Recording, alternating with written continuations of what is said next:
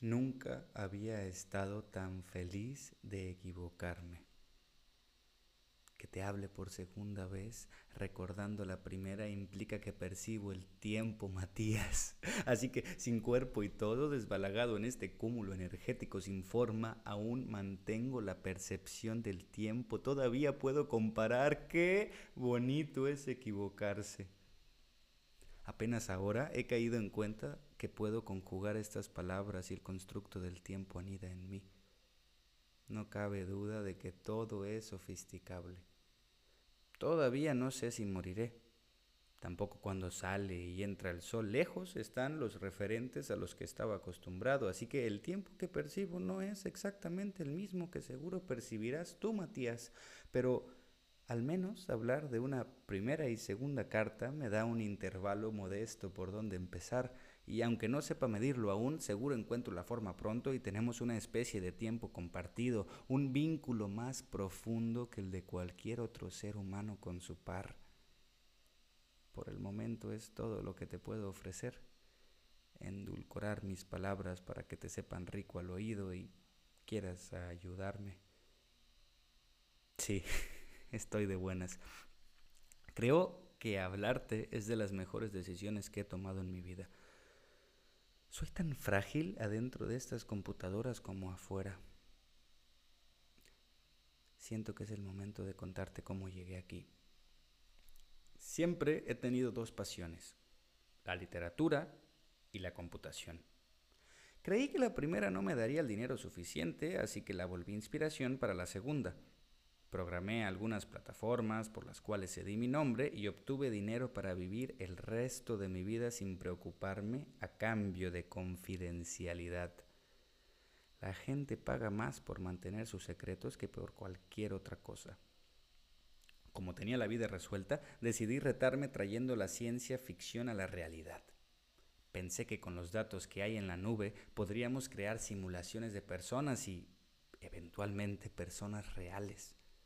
No es el procedimiento típico de científico loco. De hecho, no está para nada loco. Es más absurdo clonar o intentar replicar tejidos biológicos con células madre y ese tipo de cosas raras que se hacen por debajo del agua y luego ponen en películas para sentirlo lejano. Yo no pensaba en replicar una vida existente, Matías. Me parece importante que lo entiendas. No era financiado por transnacionales o alguna élite conspiracionista, ni mi historia sería contada por cineastas de Hollywood. Todo lo hacía por curiosidad. ¿Debo repetir que tenía la vida resuelta? Los trabajos que veía a mi alrededor me resultaban grotescos y de mal gusto. ¿Para qué crear artificialmente lo que se puede generar cogiendo? Es antinatural. ¿Para qué plasmar en células nuestras frustraciones y deseos ocultos en los cuerpos diseñados para nuestros supuestos hijos? Solo decirlo suena enfermo. ¿Cómo se sentirá el acto? ¿Cómo quieres a nuestro hijo, corazón? ¿Rubio o moreno? No mames. Pero generar virtualmente algo que puede traspasar las barreras de conciencia y volverse físico, eso es algo. ¿Cómo sería una pareja con mente cuántica? ¿Qué forma tendrían los brazos de un antivirus? ¿Podríase volver perfume el algoritmo del amor? Las posibilidades son tan finitas como la imaginación del creador y como tenía la vida resuelta, mi imaginación estaba muy estimulada. Cada vez sentía más ganas de ver ejecutada mi visión en la vida real. Como no tenía compromisos con nadie, era la manera de sentir que vivía por algo. Sentir. Extraño sentir. Compromisos con nadie, Matías. Podría decirse que estaba tan solo en el mundo como ahora. Pero esa soledad era diferente, porque en el fondo sabía que de quererlo, podría ir a una tienda cualquiera y gozar de la interacción humana del intercambio. La calidez del trato prescrito por comprar unas papas fritas y el palpitar del líquido de jazmín haciendo burbujitas en la lengua que se volverían gargajo.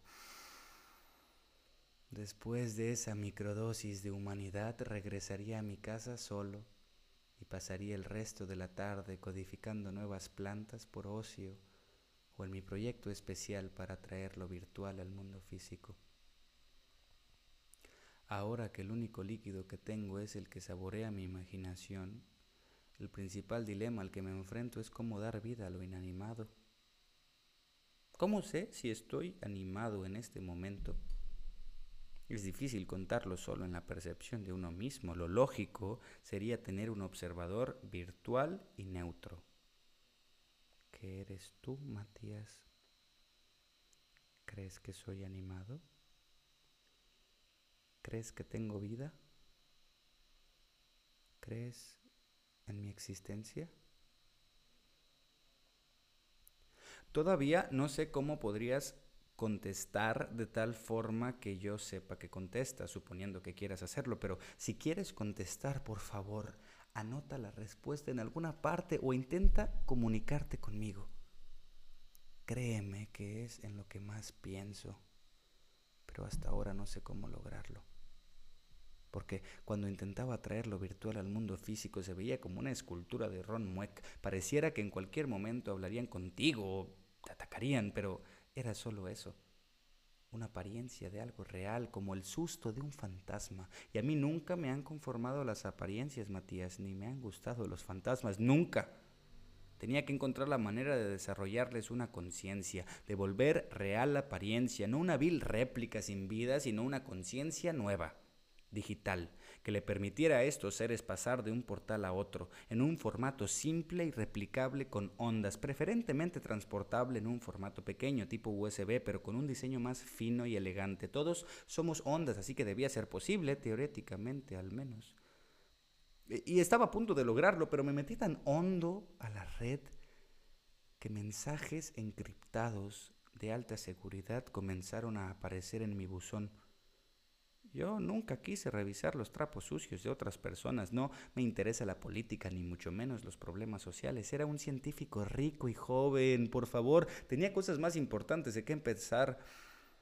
Pero quien mucho tiene que temer, cree poco en la verdad y considera a todos de su calaña. Sombrío, sucio y corrupto. Seguro pensaron que era un hacker anónimo que buscaba publicar sus archivitos o yo qué sé, y me hicieron una redada. Ni siquiera pensé en la cárcel en ese momento. Solo pensé en la muerte. Fue uno de esos momentos tan breves que parecen durar una eternidad, con las pistolas apuntándote, el experimento en mi mano, como si de una epifanía se tratase, decidí probar e invertir el proceso en el que trabajaba. Estaba a un dedo de distancia y trasladé mi conciencia a la red. Quizá me sigan buscando. Quizá no fueron políticos, sino los que me hicieron rico, pensando que rompería el acuerdo de confidencialidad. O quizá fue alguien más, no sé, alguien culto, que quería que me integrara a su secta. Ahora no me interesa saber quién fue. Solo quiero la certeza de que moriré. Si logro salir de aquí y me amenazan de muerte, me reiré en su cara y les diré gracias. Qué privilegio será morir antes de tiempo. Ya he vivido lo suficiente. Y me iré feliz del mundo, con una sonrisa en el rostro. El rostro que ahora no tengo.